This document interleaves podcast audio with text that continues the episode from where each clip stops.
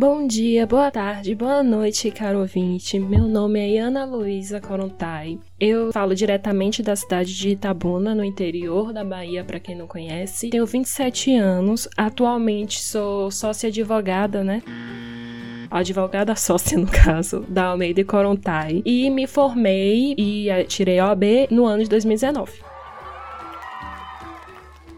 ano passado, para quem tá ouvindo esse podcast em 2020. Pois é, gente, a história desse podcast todo foi a partir de uma ideia de uma amiga minha de ensino médio, grande Ingrid. É, já tem um podcast da gente dando uma breve introduzida nesse assunto. Então, ela me deu também a ideia de, ai, Ana, por que você não aproveita então seu início de carreira, faz um podcast contando isso, trata sobre os temas de advocacia e tudo. Aí eu falei, ah, é uma boa ideia, vamos juntar aí, vamos botar botar essa ideia em ação. Aí eu falei, né? Como a abordagem ficou para cada uma ter, ela vai ter a dela lá de design, design de interiores, eu fiquei de ter advocacia. Eu queria trazer uma que não é tão batido. Eu não queria fazer mais um podcast dando aula, porque é muito formal, não, não é muito meu conceito, gente. Vim aqui dar uma aula. Eu queria um que eu não vejo muita gente fazendo. Por exemplo, todo mundo aqui vê o que? Ah, advogado. Como é que você vai ser? Qual é o caminho que você tem que trilhar para ser advogado. Você tem que entrar em uma faculdade, cursar o direito todinho, para lá nos últimos anos ou depois de formada prestar o bendito exame da OAB para virar oficialmente o advogado. Errou!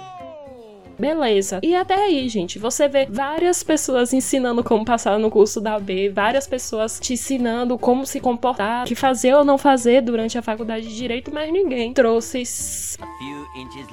o sincerão de como é o início da nossa carreira de advocacia. Você vê assim, advogados de grandes renomes dando assim uma pincelada sobre o que é, mas gente, você demora anos para você ser de renome. Você não vai lembrar do início dentro de 10 anos anos, 5 anos, entendeu? Que é a realidade de você começar a alcançar um patamar dentro do direito. Pelo menos eu estou falando de interior. Não interior, interior, gente, mas em um interior assim, uma cidade mais ou menos mais desenvolvida. Você demora um pouco para ser conceituado, salvo algumas exceções, por exemplo. Se você já vem de uma família privilegiada, no qual já tem pai, mãe, tio, avô, qualquer um deles, com nome consagrado, a possibilidade de você já ter um sucesso, querendo ou não, já é um pouquinho maior do que aquelas pessoas que saíram da faculdade, não tem ninguém influente no meio. Você vai precisar, querendo ou não, escalar mais alguns degraus. Eu já me encontro em um intermédio disso, porque minha família, né, minha mãe, a família de minha mãe, minha mãe, meus irmãos, todos já têm, querendo ou não, um escritório, já atuam em um ramo específico, bem específico do direito, só que eu não quis seguir todos os passos certinhos. Eu já escolhi enveredar outros ramos, que é do direito digital, mais especificamente em relação à proteção de dados. É, gosto muito de estudar sobre o direito penal informático, mas são coisas mais ligadas, gente, ao direito digital. Minha mãe não, né? Minha, a, o escritório de minha mãe já é mais voltado à questão de securitária. Sim, a gente pode trilhar esse caminho? Pode. Deve também, porque aonde eu estou atualmente é muito difícil conseguir atuar na minha área, gente. É muito difícil, é muito difícil. Tem muito poucos profissionais, eu conheço um ou dois aqui de Itabuna que trabalham na minha área. Então, é assim, um assunto que a gente vai ver um pouquinho mais pra frente que eu vou falar em relação à área de atuação. Então, como é que é? Quando eu saí da graduação, eu já saí assim me perguntando se o estágio me preparou, porque pelo menos na minha instituição eles davam quatro ou dois estágios obrigatórios. Eu fiz e também complementei com meu estágio em fórum. O como é? Eles me prepararam, a própria OAB me preparou? Olha, minha experiência é que eu não me senti assim inicialmente preparada de você pegar uma ação e falar: Nossa, que fácil, minha gente. Aqui é, é tal, aqui é alimentos, tá? Bora, só ingressar, pega documento e tudo. Eu não me senti propriamente preparada assim. Procurei também saber das minhas amigas, tanto advogadas quanto em outras áreas mesmo. E,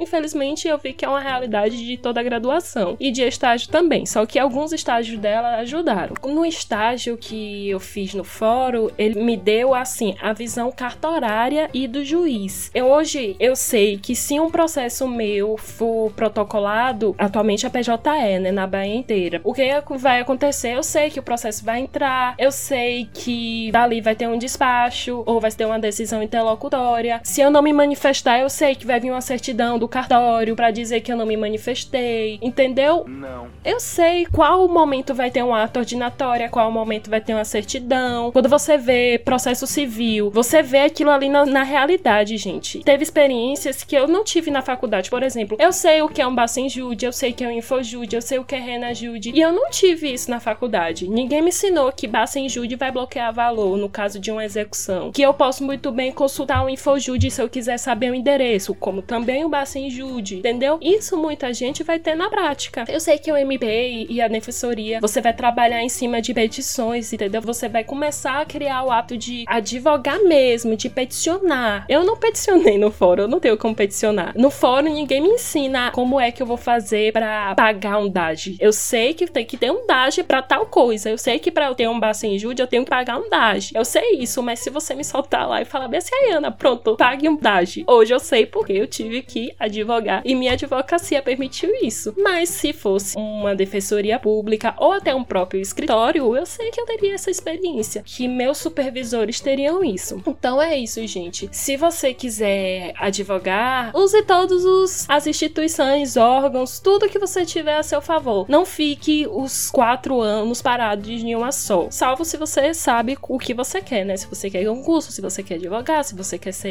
MP, se você quer defensoria. Aí eu aconselho você ficar na instituição que você já quer desde o início. Bom, e aí o que que aconteceu? Eu cheguei à conclusão de que nem a minha graduação, nem o meu estágio me prepararam.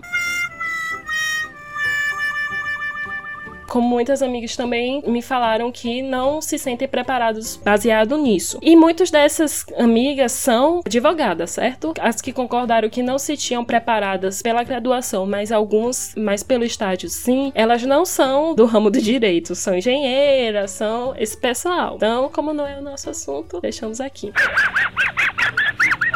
em relação à OAB. Deu mais conhecimento, porque eu achei que a prova, como eu tive que é, estudar muita coisa, inclusive eu comecei a fazer minha prova, né, quando eu era oitavo semestre. Então, no oitavo semestre, minha instituição não tinha ofertado a matéria de administrativo. E como era o que eu queria para a segunda fase, porque minha irmã me indicou fazer, eu já estava dando administrativo sem antes dos meus colegas. Então, quando chegou na, no, no oitavo e nono semestre, eu já tinha visto coisas que meus colegas ainda iriam ver. Então, assim, eles me adiantaram o conhecimento e ainda teve alguns que eu aprofundei. Ética mesmo eu tive que aprofundar. Enfim, algumas matérias só tive mesmo conhecimento por conta da OAB. E também por didática e N coisas, gente. Vai variando também. Enfim, essa foi minha experiência.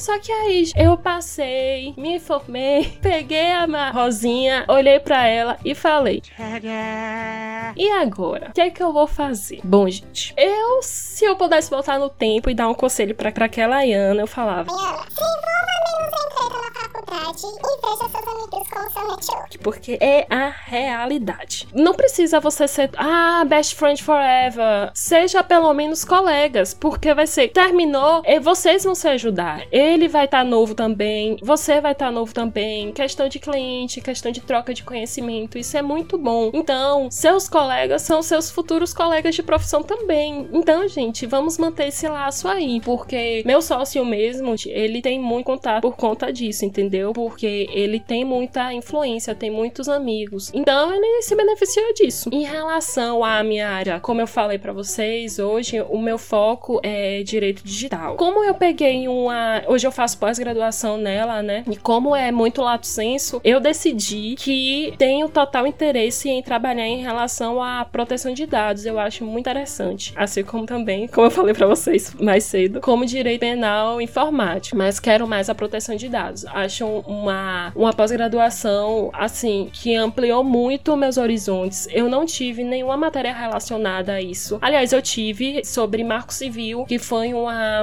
uma matéria que eu julguei assim totalmente inusitada.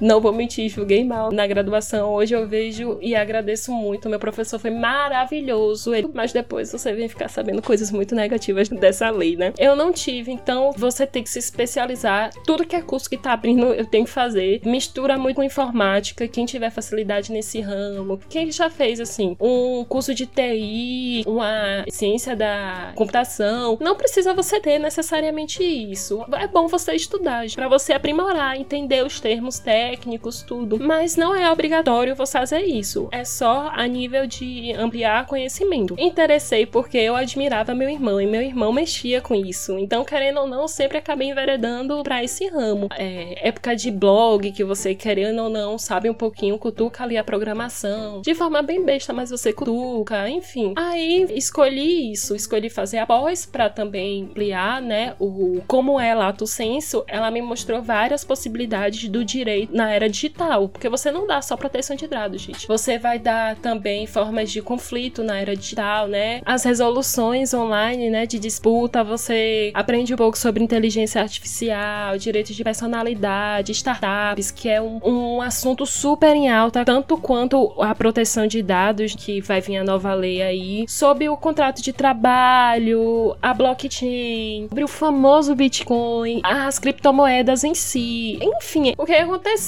Pronto, eu resolvi a minha vida toda acadêmica. Vou, me formei, peguei minha OAB, já decidi, vou fazer uma pós nesse, nesse assunto que eu escolhi, baseado no que eu gosto, junto com uma tendência. Querendo ou não, é uma área que está em ascendência cada vez mais e ainda continua muito pobre em relação a pesquisas, a grandes renomes. Temos muito brasileiros, gente, sendo destaque nessas áreas, mas ainda, querendo ou não, grande parte é toda europeia, como nossa querida Lei de Proteção de Dados, como tem alguns que vêm diretamente de Estados Unidos. Enfim, aconselho todos depois de dar uma olhada, ver se possuem interesse de ser mais um profissional dentro deste ramo ramo. Superado isso, veio a parte da atuação. Quando eu vi que a minha área aqui ah, não era ainda uma área de grande destaque, é meio complicado. Você passa por uma, um baque no início, mas depois você, assim, vai pros de sempre, né, gente? É, você acaba querendo ir pro direito do consumidor, que tem grande demanda, querendo ou não. Você ali também vereda por algumas áreas como família, algumas como empresarial, vai para o criminal. Só que eu preferia, assim, não fazer geral, não ser generalista. Aqui na Bahia, gente, é muito comum, assim, o advogado ser previdencialista, ser consumerista, enveredar ali pela família, claro, né, que tem um criminal. Eu preferi ser o consumidor. Eu não me dou bem muito com o previdenciário. Hoje eu tenho sócios que sabem tratar sobre isso, assim como trabalhista e eleitoral. Então eu prefiro deixar isso com ele e não correr o risco de fazer nenhuma besteira. Mas tem gente que é multitarefa, né? Dentro do direito. Ele sabe tudo e de forma aprofundada de todos os ramos do direito. Se você é um desses, meu parabéns. Acho lindo quem tem esse conhecimento, gente. Aham, sim. Que é, é uma coisa maravilhosa. Mas eu resolvi mesmo me restringir a algumas áreas, além de me aventurar na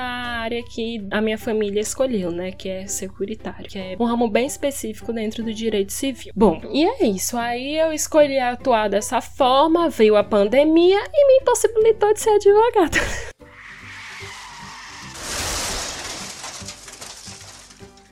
Porque todos os fóruns estão fechados. É, aqui na Bahia, só assim, alguns cartórios estão funcionando. Então, fora o fórum, de eu ter a experiência de fazer audiência, de fazer diligências dentro do fórum, ainda não tive, por conta dessa pandemia. É isso, gente. Pro nosso primeiro podcast, fica aí apenas uma reflexão de como foi meu início de carreira, como está sendo meu início de carreira. Espero poder abordar outros temas com vocês dentro dessa perspectiva. Agradecer a todos que me ouviram até agora. Desculpa aí qualquer ruído de fundo, é porque estou em plena duas horas da tarde. O trânsito aqui não para. E pedir, se você estiver ouvindo no YouTube, por favor, deixe seu like, comente se o áudio tá bom, se tá barulho, o que precisa, qual tema vocês querem, entendeu? Compartilhe pros amiguinhos, para eles virem comentar também. Pedir também um tema aí. O meu próximo podcast vai ser dia 5 de outubro, no qual eu vou tratar para vocês sobre como foi minha experiência detalhadamente com o exame de ordem. Eu vou dizer qual foi a minha segunda fase, como foi que eu estudei, quando foi que eu prestei, se eu passei, enfim. Com isso ficamos por aqui, então até meu próximo podcast. Muito obrigada.